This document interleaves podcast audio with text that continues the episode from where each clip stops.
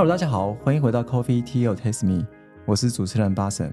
今天我们非常荣幸的，我们邀请到云林县张立善县长来跟我们做今天的分享。那我们为什么会邀请到张立善县长呢？是因为云林现在我们台湾是一个非常重要的一个农业大县，我们很多的农产物都从云林那边输出，而我们台湾就是非常仰赖这样的一个农业自自给率的这个部分。云林县的对我们台湾的这个粮食部分是非常重要的，所以我们希望由县长来跟我们做这样的一个分享，来知道这样一个农业大县怎么样跟永续的这样一个部分去做结合，并且可以持续的往这个永续的发展，然后提高我们台湾这个粮食的这个自给率的部分。那我们来欢迎张立善县长。嗨，主持人还有所有听众朋友，大家好。县长，今天真的非常开心，可以邀请到县长来做今天的分享。那我们题目想要聊的是永续嘛？那您个人认为对永续是什么样的一个概念？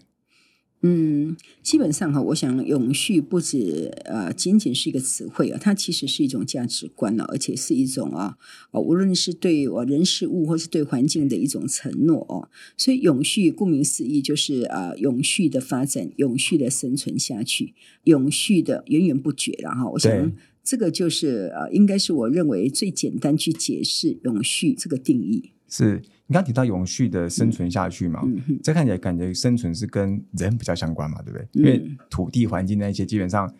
人都活不下去，其实土地环境可能你也享受不到。所以我觉得这个部分是不是在你的概念上来讲，是我们希望永续是我们要从，因为你要你人要生存，所以你一定要对环境、对你的社会整个都要能够善待，你人才有的生存。对。因为我们在讲说哦，不只是生存、生活、生产、生态了哈，那这些呢，大概都是跟环境有很大的关系哦。尤其是我们面对这个极端气候的时候哦，那我们怎么在极端气候这当中，无论是人要继续生存下去，无论是我们的农作物也要继续生存下去，那环境啊，在这个极端气候之下，有没有任何对生态有什么样的破坏，或是这当中有什么样的一个变化？我想这个呢，都是跟呃永续息息相关。所以为什么在联合国永续发展 SDGs 这十七项目标当中讲的这个永续啊，也现在是啊，不只是个人或是一个团体或是一个组织，包括现在一个社会跟国家，包括国际之间，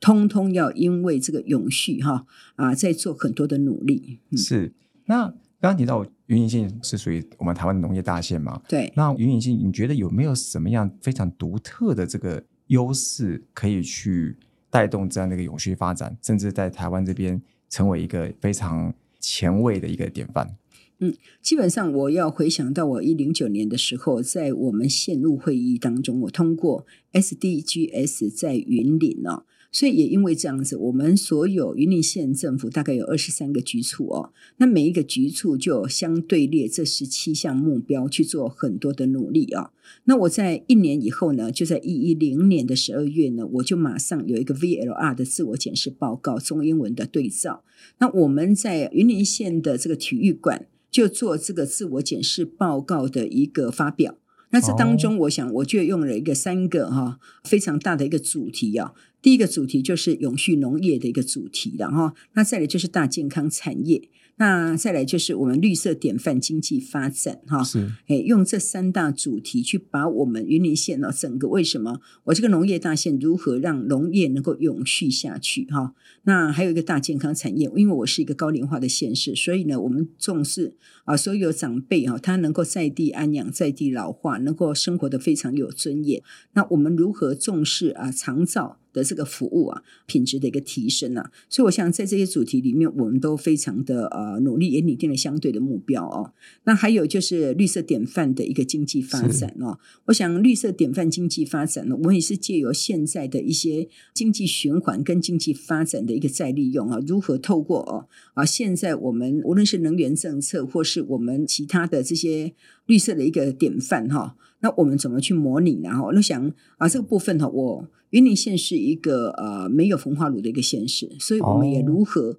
啊，让这个垃圾变黄金，然后甚至呢，大家知道我是一个啊养猪大县，所以我在上一届第一天上任的时候，我大概就已经发表哈这个厨余禁止进入养猪场，完全展现杜绝非洲猪瘟的这样的一个决心了。这个是不是比当时农委会在禁止这件事情还更早，对不对？我更早，我在上一届的。上任第一天的十二月二十五号，我早上就职，下午开了第一个记者会。哦，就是因为其实我在选举的过程当中，已经看到非洲猪瘟的一个侵袭，甚至你看到在啊金门的海边呢，就有呃一条死猪啊，这带来的就是非洲猪瘟那种触目惊心的画面。而且我是一个养猪大县，那养猪大县本身我们的。养殖头数是全国第一名，然后超过一百五十六万头以上的猪了哈。是这么多的猪，如果我要保护我的养猪产业，我不能让它沦陷。对啊，因为厨余就是呃非洲猪瘟病毒里面的温床，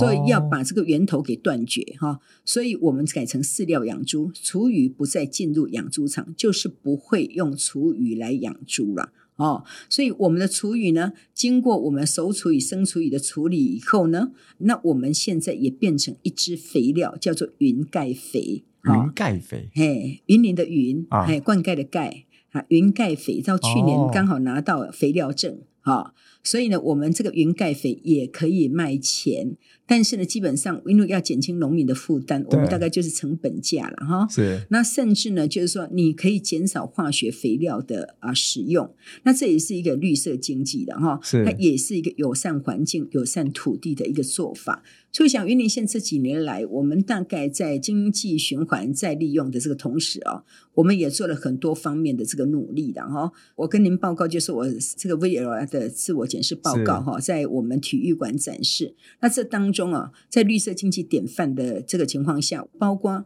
我们的地膜啊，比如说我们在种植的时候，我们在种植很多的这些农作物的时候，它可能要铺上塑胶膜啊，什么膜，对不对？好，但是呢，我们已经给它改成不是塑胶膜，因为塑胶膜要回收非常的困难，对，所以我们改成可分解的地膜，就是它经过几个月以后呢。它可能就会被土地吸收了、分解了，哦，它就融入于土地当中哈。所以呢，我想这些从我们农业本身呢的一个改变，因为我第一个我要减少温室气体效应，要减少二氧化碳的一个排放。是，那可能我们在农业的部分哈，第一个化学肥料要减少用嘛哈，那也是塑胶要减塑。哦，所以这当中大概也是我们绿色经济典范当中非常重要的一些议题，包括你看到我的农业废弃物或是渔业废弃物，以前叫做废弃物，现在不是叫废弃物了，叫做农业资材的副产品，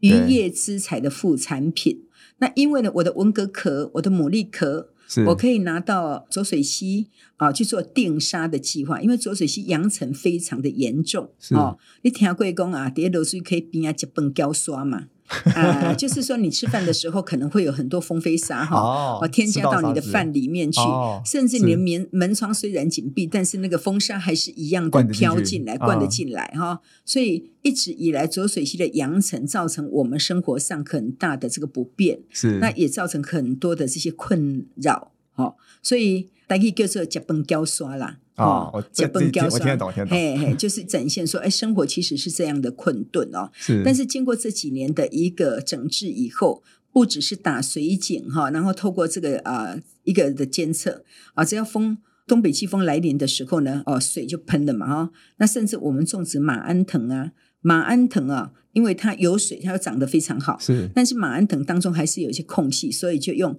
文革壳来做定沙计划。哦，所以扬尘就会抑制。那甚至呢，在中央的那个比较中间的高滩地，高滩地也许水也喷不到。哦，那甚至呢，就算你要用三仙胶哦，载着三仙胶到那个高滩地去做定沙，那也非常困难，因为卡罗不够厚啦，就是没有那个呃。步道或是没有那个车子的呃，没有路可以可以过去啊，没有路可以过去。后来我们跟海洋大学、跟嘉义大学的一个呃取经，取经以后，他们告诉我，哎，你可以用无人机带着你的生物菌，哇，就可以到那个中间的高滩地去做喷了以后呢，哎，沙就被定住了。所以为什么我们在一零六年的时候，一年还有五十九天，几乎快两个月。整整东北季风来，几乎那两个月，哇，非常夸张。你要到我们那边啊，不用到河床，你就算在邻近的村庄，如果你戴着眼镜哈，眼镜拿下来以后，大概只有剩下两个眼睛啊，像猫熊一样，其他全部都是风飞沙，哇，都是扬尘哈。那呃，在那样的情况下，现在已经改善到去年大概剩下两天。哦，剩下两天的，对，五十九天变两天，当然逐步减少了。到去年已经非常有成效，大概剩下两天。那今年呢，我们再看一下东北季风来的时候，它会在呃怎么样？应该也不会再高于两天，因为成效是越来越好了。对，哎，所以我想要跟呃您报告的就是说，我们其实在这样的一个呃绿色经济典范当中，也做很多努力，包括我们在整个工业区的锅炉已经完全由燃煤或是你燃油改成燃气，是啊已经百分之百改成燃气了，所以现在二氧化碳的量也会减少。哦，那甚至呢，我想在这当中，我大概还可以再讲一个，就是说，哦，我刚刚讲的，我们已经把垃圾变黄金。我虽然没有红花炉，但是呢，我们现在的垃圾经过我们有一台叫做零废弃资源化系统，这叫哦做、名字有点长，对，叫做呃 ZWS 了哈。是。那呃，这个呢，就是从我们垃圾进入到这一台零废弃资源化系统，把垃圾粗破碎、细破碎啊，磁吸筛分以后呢，制作成叫做 SRF，叫做燃料棒。哦，哦。燃料棒。那燃料棒它可以取代煤炭哦，就可以拿去燃烧，发拿去燃烧，就是说，哎，它可以取代煤炭。如果我用燃料棒的话，我用一公吨的燃料棒可以减少零点七二的啊、呃煤炭。哦，所以呢，我就把这个燃料棒参加在煤炭当中，那我把煤炭的量减少，因为这样使用的话，你末端的排放二氧化碳的量也会减少。，对，所以不但减少煤的使用量，也减少二氧化碳的排放量。而且又哦减少了废弃物对的产生，它还有更有用的地方，对。啊，所以你看，我刚刚已经讲到，就是说，哎，其实，在云林县目前，虽然我们第一个没有焚化炉，那我是个农业大县、渔业大县，哦，甚至我是养猪大县，我把本来的劣势已经慢慢转成一个优势。那透过经济循环再利用，我们已经慢慢在改变了。所以几乎我的废弃物，包括我刚刚讲的厨余，我都对变成云盖肥了，对啊，对不对？我的垃圾已经变成变成一个燃料棒，而且我是可以卖钱的。对，啊，国际市场买一吨的煤炭多少钱，他就跟我买多少钱的燃料棒，是。所以我真正落实垃圾变黄金。哦，哦，变成说你嗯。本来处理废弃物是一个很大的问题，但是你把废弃物转成嗯经济对产物、经济产品，对，甚至你知道吗？我当有一次我在跟一些企业家在讲说怎么样落实经济循环，我穿的一个披风，是。哦，那穿的这个披风的时候，人家说：“哎呀，县长，你穿的披风很好看。你穿的披风是像超人那个披风吗？”不是，就是一个像像啊一般的披肩啊。那那那个披肩，我就告诉他，我这是文革壳，呃，那个牡蛎壳，啊，哦，牡蛎壳磨成纳米化，是哦，纳米化就变成一个细粉，然后加上保特瓶，做成海毛纱。海毛纱以后，你可以做成衣服啦，做成袜子啦，做成披肩啦，哈、哦，那这个是有故事的，哦，是所以也就是我真正落实经济循环再利用，让它融入我们的生活当中，透过这样的一个生态，那生产，然后变成我们日常的生活。所以你可以看到说，诶，其实这些都已经可以妥善透过现在的技术跟科技的一个转换，那它已经变成一个啊，实际融入在生活当中不可或缺的东西。像现在你同时也变成那个产品的代言人，废弃物对变黄金的代言人，对，哎，其实我如果在呃在地球解放或是在天下杂志在讲永续发展的时候，如果我能够把这个披肩披上的话，哈，那更有故事可以讲。是下次有机会我们有那种视讯或者实体的时候，再请现场可以好啊 P 一下这样子。OK OK，对啊，那就我们刚刚提到，就是永续，其实我们都有很多一些计划嘛。那我觉得计划其实有时候不是说，哎、政府自己在做，或者说企业自己在做，自己在做自己的。有时候我们需要一个大的一个合作。那云林现在做这样的一个，把产业界跟这个政府以及民众大家这样子，或者学界怎么样去整合去执行这个计划，有没有什么样的一个方式啊，可以让其他人去取经？因为毕竟我大概知道说，云林在这一块已经做的算蛮早的。嗯哼，那也许其他县市会想要来去跟我们做这样的一个学习啊。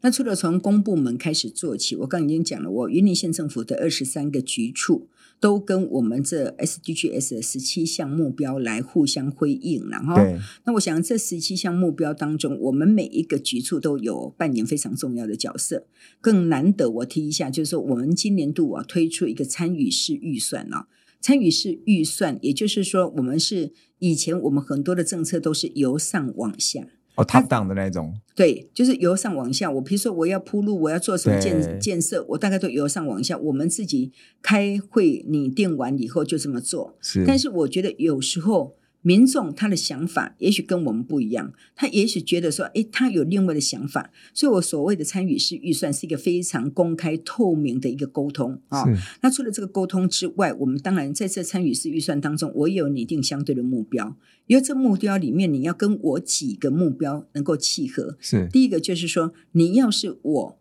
永续行动 SDGs 当中的一些啊、项目，是。啊、这十七项的项目当中，哈、对。十七项目标，大概你会啊、朝向这个地方来提出你的参与。契合这个主题，对对，契合这个主题。那另外，我是一个高龄化的一个县市，所以你在高龄友善的环境这当中，你觉得我们应该建构一个什么样的高龄友善的环境？或是说，你觉得说，哎，这个呢可以跨乡镇啊，跨乡镇，或是怎么做连结啊？那这样的也跨乡镇市的一个主题也可以，或是说啊，现在极端气候这么样的严重哦，对，哎，我们现在大概在外面的温度哈，大概都三四三五以上了哈差不多。哦，所以就在这个极端气候的情况下，大概有哪些政策可以把这个极端气候哈啊能够啊降下来，是或是说你针对农业大县在极端气候的变迁下，农业要怎么转型？好、我想这些都是我的这个参与式预算当中，你符合这几个主题，我们大概透过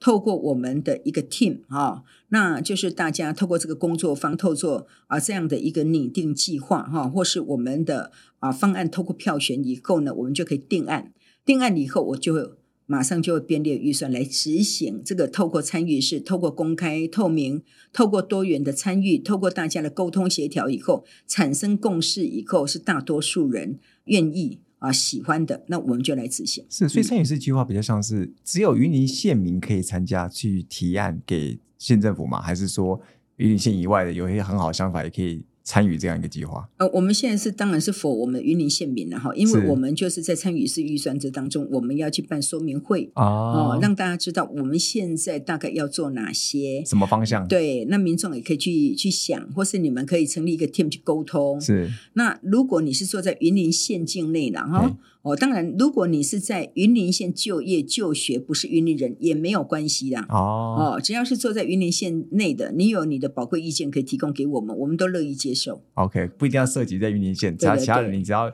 有心想要去针对云林县里面有任何这样一个计划的发展，或是有一些很好的一些想法，其实都可以一起贡献进来，这样子。对对对，好，对这蛮有趣的，就是不嗯会说，因为很多预算其实像你提到，就是从上到下，有的时候上面不一定很清楚，下面在说些什么在说什么东西，或者是真的问题在哪里，可能对不一定很清楚。对，有时候你做一做，民众还会觉得，哎，我不喜欢这个，我不想要这个。啊、哦，那也许你已经花了大笔的经费了。所以我今年度我一直觉得说，哎，可能我们既定的政策之外，哈，也可以听听民众的心声，因为毕竟我觉得我们就算没有办法像大都会这样子，哈，他可能出门就有捷运，啊，但是呢，我想很多民众还是有一些啊在地的需求，以及啊他们想要的一些小确幸。我觉得，如果说我们符合当地民众的一些啊需求，而且是他们的意愿，愿意这样来做啊，也希望公部门能够把经费放在啊所有民众可以就近就地，然后方便他们可以看得见的。我觉得这个我也非常乐意来支持。所以等于是可以透过这个方式来去有效提升民众的幸福感。对对对，对，所以我们常常讲说幸福。幸福不是我住在大房子里面，或是我吃的很好就是幸福。那我住在小房子里面，我几个人挤在一起，也不见得不幸福。呃对对不对？哈，所以这幸福的指标，有时候我觉得你太用应试或是主观的这样的指标来看它，也许是一个啊，你说公平吗？我觉得那是一个假公平。对，有的时候幸福感是直化看得出来，不是量化的。对对对，是没错。再来就是因为我们刚刚前面提到蛮多的是跟刚刚提到的这个能源的部分，还有废弃物让它变黄金，然后可以去做燃料棒发电 SRF 嘛。嗯，那你很想了解看看这个再生能源，因为其实我们知道很多再生能源的一些规划都会喜欢放在农业的地方，然后会去做一些比如太阳能板什么等等的一些部件。嗯这个部分可不可以稍微说明一下，目前云林县在这个再生能源的部分有什么样的一个计划以及这个进度吗？基本上哦，云林县当然是以目前来讲哈，我们是天然资源最丰富了哈，因为每天的日照时间都超过三点五个小时，应该是跟其他县市比较起来，很多人会觉得这里啊如果能源政策当中哈是以这个太阳能发电的话，应该是效果最好的。是好，但是呢，云林县它本身哦，在整个台湾的这个土地上面，我们扮演的角色叫做粮食安全的角色，因为哦我是一个农业大县。对，那我所有的土地面积大概在整个国土计划当中哈，我有百分之六十六都编定为啊农业发展区的一类跟二类了哈。所以你看，我所有土地面积里面有这么高的一个比例是拿去农业用种，，对，是种田，对是要符合粮食安全哈，要达到一个四十 percent 的一个自给率。对，那当我看到就说，哎，我的农田已经是全部都是用这样的一个土地种植的一个价值。是，那如果我又要去种电的话，对，哦，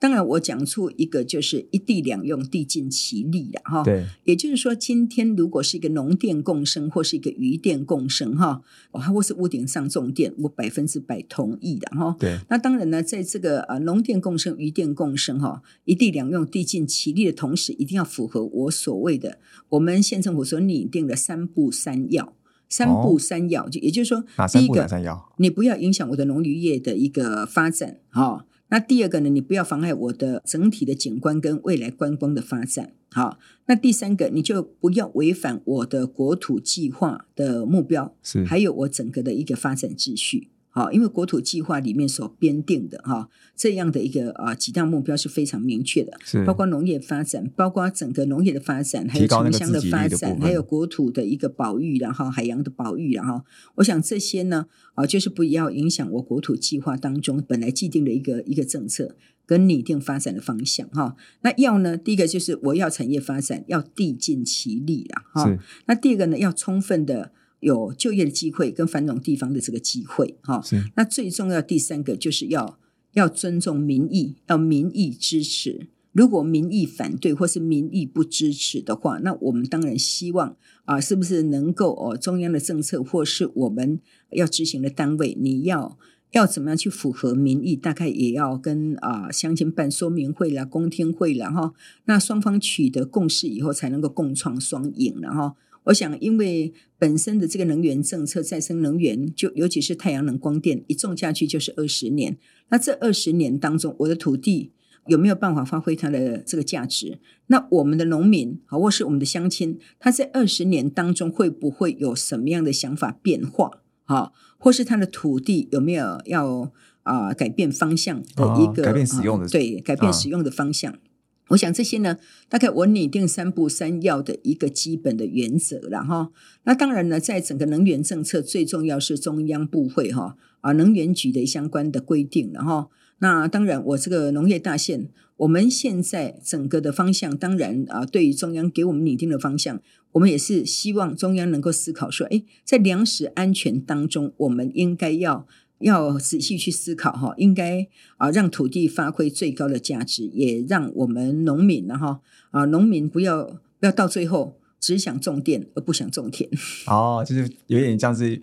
偏离的原本对原本当时的计划跟我们要提高农业自给率这个方向了。对对对，是好，今天非常谢谢张立山县长跟我们分享很多关于云林县目前我们对于这个农业以及农业废弃物怎么样再利用跟能源这个部分可以做一个连接，然后甚至它可以让它废弃物变黄金，然后甚至我们也期待县长未来都可以穿着他的格力做了这个披风，然后到处游走来做一个最佳的品牌当地废弃物变黄金的品牌代言人。嗯那我们再次谢谢云林县张立善县长来跟我们做今天的分享。好，谢谢我们主持人给我这个机会，谢谢听众朋友，Coffee Tea or Taste Me，轻松聊永续，我们下次见，拜拜。好，拜拜，欢迎到云林。